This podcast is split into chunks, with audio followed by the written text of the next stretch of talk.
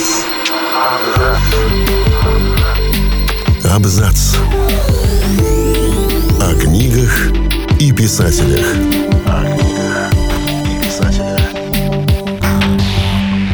Всем привет, я Олег Булдаков, и сегодня я расскажу вам о писателях, которые в пух и прах раскритиковали собратьев по перу.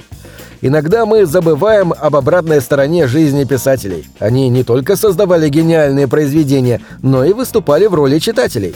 У них тоже были любимые авторы и любимые книги. Но не всегда великие писатели понимали и одобряли творчество своих коллег по перу. Некоторые из них не смогли удержать свое мнение при себе и озвучили его на весь мир. Мы взглянули на классиков мировой литературы под другим углом – Возможно, и вы согласитесь с некоторыми не всегда добрыми, но оригинальными отзывами. Непростым отношениям Набокова и Бунина посвящены целые исследования. Среди них выделяется книга российско-американского филолога и писателя Максима Шрайера «Бунин и Набоков. История соперничества». Из нее мы узнаем, что Владимир Владимирович изначально восхищался Иваном Алексеевичем. В 1920-х годах Набоков отправлял Бунину экземпляры своих книг и подписывал их нежно и почтительно. «Великому мастеру от прилежного ученика». Бунин, уже тогда купавшийся в лучах славы и читательской любви, проявлял благосклонность к молодому писателю. Но Иван Алексеевич начал завидовать возрастающей славе Набокова, и их отношения испортились. Острый на язык Владимир Владимирович напишет Жене Вере, что Бунин похож на старую толщую черепаху, вытягивающую серую жилистую со складкой вместо КДК шею и что-то жующую и поводящую тусклоглазой древней головой. Иван Алексеевич тоже не останется в стороне и скажет, что Набоков – мошенник и словоблуд. Колкие слова Шарлотты Бронте о романе «Гордость и предубеждение» до сих пор приводят в ярость преданных фанатов Остин – а началось все с философа Джорджа Генри Льюиса. Он прочитал Джейн Эйр и посоветовал Бронте брать пример с Джейн Остин. Шарлотта Бронте была уязвлена и написала Льюису ответное письмо, в котором отметила, что Остин совершенно неведомы страсти, а на гордости и предубеждение у нее получился едкий отзыв. Я не была знакома с гордостью и предубеждением до выхода вашей рецензии, но после нее я немедленно достала этот роман и внимательно прочла. И что же я там обнаружила? Точное, как на дагеротипе, изображение банального лица. Тщательно отгороженный, хорошо ухоженный сад с ровными бордюрами и нежными цветами. Ни хотя бы одной яркой, дышащей физиономии, ни открытых просторов, ни синих гор, ни серебряных ручьев. Я бы не хотела жить с этими леди и джентльменами в их элегантных, но закрытых на все замки имениях. Автор госпожи Бавари дружил Жорж Санд. Приятели активно переписывались, обсуждали творческие вопросы, политику, личную жизнь. Но дружба не бывает гладкой. Однажды Флабер назвал Санд «большой коровой, полной чернил». К сожалению, неизвестно, как на эту колкость отреагировала писательница. Роман Джека Керуака «В дороге» произвел фурор в читательской среде, но критики и коллеги по цеху отзывались о нем неоднозначно – Произведение и правда было странным. Автор пренебрегал знаками препинаний, ставил только тире. Свой творческий метод он назвал «спонтанной прозой».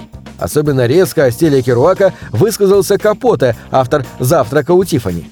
Никто из поколения бедников не может сказать ничего интересного, и никто из них не умеет писать. Даже мистер Керуак. Это не писательство, а печатание на машинке.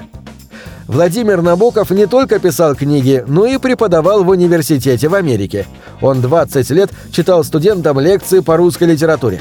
Когда речь заходила о наследии Достоевского, Владимир Владимирович говорил, что Достоевский писатель не великий, а довольно посредственный.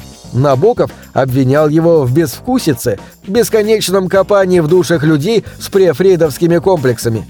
Единственное произведение, которое он любил у Федора Михайловича, это повесть «Двойник». Все остальное, по его мнению, не стоило внимания. Вот что он сказал о преступлении и наказании.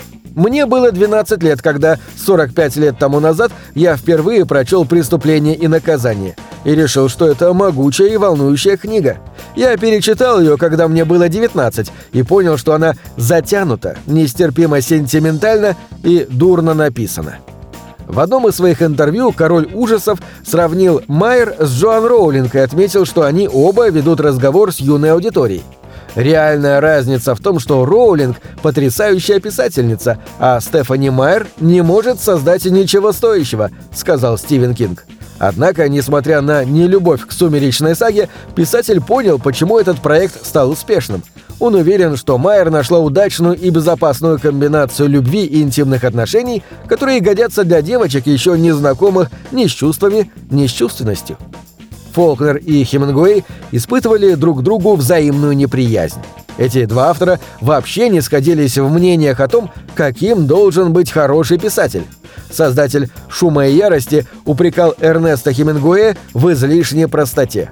Он не в состоянии использовать такие слова, которые могли бы заставить читателя заглянуть в словарь. На что автор «Старика и моря» снисходительно отвечал «Несчастный Фолкнер, неужели он действительно думает, что большие мысли идут от больших слов?» Два великих русских писателя Иван Тургенев и Лев Толстой были добрыми друзьями. Какое-то время они даже жили вместе в одной квартире. Но однажды Лев Николаевич сильно повздорил с Иваном Сергеевичем. Тогда Толстой вместе с Тургеневым гостили в имении Фета.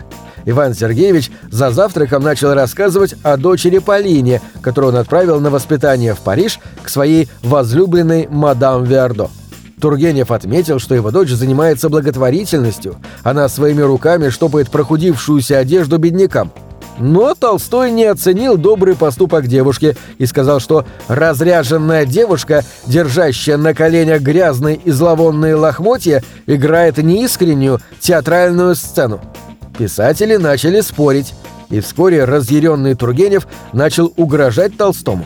Правда, потом он извинился перед Львом Николаевичем, но ссора едва не закончилась дуэлью и испортила отношения между ними аж на 17 лет. На этом все. Читайте хорошие книги. Что выводит тебя из четырех стен.